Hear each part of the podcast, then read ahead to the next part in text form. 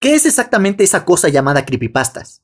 Creepypastas es un fenómeno de Internet, pero sus orígenes comenzaron hace mucho, mucho tiempo, con las primeras historias de miedo contadas por nuestros antepasados. Acurrucados alrededor del fuego, constantemente mirando por encima de sus hombros en busca de depredadores desconocidos.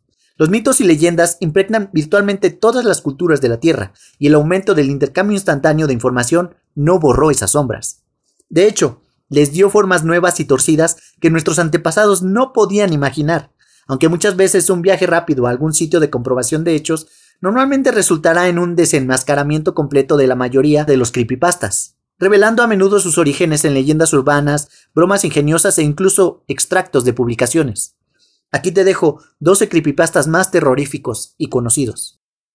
¿A dónde van los niños malos? ¿A dónde van los niños malos? cuenta la historia de un reportero gráfico que vivió en el Líbano cuando era niño y vio siniestros programas de televisión de 30 minutos. Cada programa infantil tenía una moraleja al final, y en la escena de cierre de cada episodio la cámara se acercaba a una puerta cerrada y los gritos se hacían más audibles. Una voz decía, ahí es donde van los niños malos. Cuando el hombre creció, decidió investigar el programa y dónde estaba el estudio. Cuando lo encontró, entró en una habitación con un micrófono colgado del techo y sangre, heces y huesos estaban esparcidos por todo el piso. La casa sin fin. La casa sin fin comienza con David escuchando sobre un concurso en una casa embrujada. Si puedes pasar hasta el final de la casa, te pagarán 500 dólares, pero nadie ha llegado hasta el final. Intrigado y queriendo demostrar que la gente está equivocada y que es posible llegar hasta el final, David acepta el desafío. Las primeras habitaciones no dan miedo, pero en la tercera, las cosas empiezan a cambiar. Las cosas se ponen cada vez peor a medida que pasa por cada habitación hasta que llega a la octava que aparentemente está afuera. Calcula que superó la contienda, pero ya no le importa el premio, solo quiere irse a su casa. Por supuesto, no puede volver a casa porque todavía está en la habitación 8. Llega a la habitación 9 y piensa que finalmente lo superará cuando recibe el premio de 500 dólares. Pero cuando regresa a casa, grabado en ella encuentra el número 10. Kendall Cobb ¿Por qué los espectáculos de títeres son frecuentemente una fuente de terror primario? ¿Son los ojos planos e inexpresivos de los personajes y las bocas enormes y sonrientes? ¿Son sus voces tan agudas? ¿O es la idea de que las figuras hechas de espuma, fieltro o plástico no deberían andar alrededor conversando como seres conscientes? Tal vez esa es la fuente de terror que hace que la leyenda de Candle Cove sea tan efectiva. Comenzó en 2005 con el usuario de un foro preguntando si alguien había visto un programa de televisión para niños con este título. Parecía una pregunta perfectamente legítima, pero las respuestas sobre el mismo hilo eran algo inquietantes. Otros usuarios decían recordar el programa como una fuente de pesadillas y eventos no naturales, incluyendo un usuario que recuerda haber visto a los personajes de las marionetas, incluido un villano esquelético llamado el Robapieles, gritando sin parar a la cámara durante un episodio completo. Después vemos que la madre del niño afirma que no habían estado mirando nada más que la televisión estática durante media hora. Anora Petrova. Anora Petrova es una reconocida patinadora artística que estaba en la mira para competir en los Juegos Olímpicos. Un día, ella decide buscarse en Google y descubre que hay una página de Wikipedia sobre ella. En esta página dice que ganará una competición al día siguiente. Ella solo se ríe pensando que alguien lo puso solo para animarla, pero al día siguiente ella gana. Cada vez que revisa la página, esta dice que va a ganar y lo hacía, pero antes de un campeonato no encontró nada. Así que, con la esperanza de poder arreglar la competencia, trató de escribir que iba a ganar. Esto no funcionó y en su lugar aparecieron escritas cosas horribles sobre ella. Pronto su vida entera se vino abajo cuando predijo que sus padres morirían, y lo hicieron. Intentó contactar a Wikipedia para que bajaran esta página, pero no tenían registro de ella. Mientras continuaba refrescando la página para ver qué sucedería, leía que ella iba a morir. La policía encontró su cadáver frente a su computadora mostrando solamente el fondo de escritorio. Abandonado por Disney. Disney World puede dar bastante miedo cuando está lleno hasta el tope de turistas, pero sería incluso más espeluznante si estuviera totalmente abandonado. Esta historia narra la supuesta visita a un parque de Disney en Carolina del Norte llamado Palacio de Mowgli, que fue arrasado después de que la comunidad local planteara preocupaciones de que interrumpiría su tranquila zona residencial. El personaje se aventura en el ahora desierto parque y ve la frase abandonado por Disney, garabateado por todas partes, y pronto comienza a escuchar conversaciones que son susurradas por los huéspedes que no están realmente ahí. Él no encuentra nada fuera de lo común, excepto en una habitación con el nombre Personaje Prep 1. En su interior encuentra un traje de Mickey Mouse que se quita la cabeza con asquerosos y horripilantes resultados. La casa de Ronald McDonald. Este creepypasta puede hacer que pienses dos veces antes de volver a ir a un McDonald's. Se trata de un niño huérfano con problemas que ha entrado y salido de distintos hogares de acogida. Le dan una opción entre la escuela militar y un lugar llamado la casa Ronald McDonald. Él escoge lo último, ya que no le interesa despertarse en la madrugada todos los días. Cuando llega ahí, no se parece a nada de lo que ha visto antes. Es una pesadilla embrujada. Él es torturado por un montón de gente vestida como payasos. Al día siguiente encuentra un álbum de fotos de todas las personas que conocía, todos asesinados.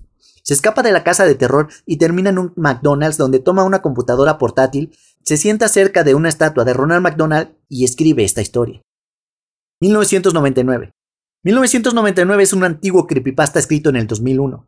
La parte amenazadora de 1999 es la manera que mezcla la ficción con la realidad. En él, un muchacho nombrado Elliot mira programas para niños en el canal 21 en Calcedon, Ontario. Al principio los programas son normales, pero con el tiempo se vuelven bastante oscuros.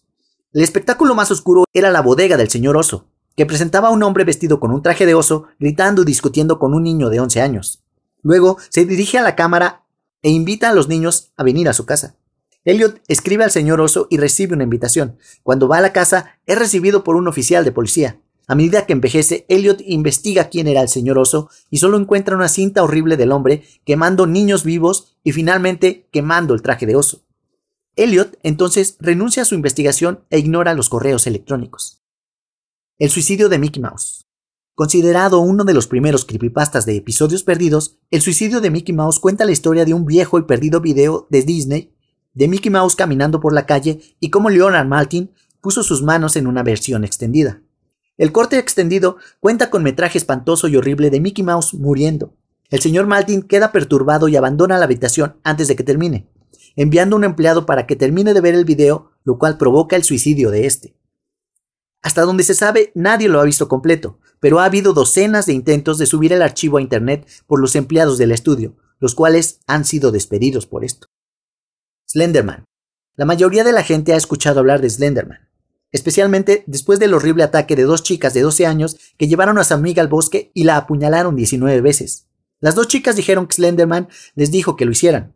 El encanto de Slenderman está atado a su antiguo y misterioso pasado, involucrando a culturas egipcias, alemanas y brasileñas, entre otras. Se le describe como un hombre alto y esbelto, con tentáculos o piernas largas y lleva un traje negro.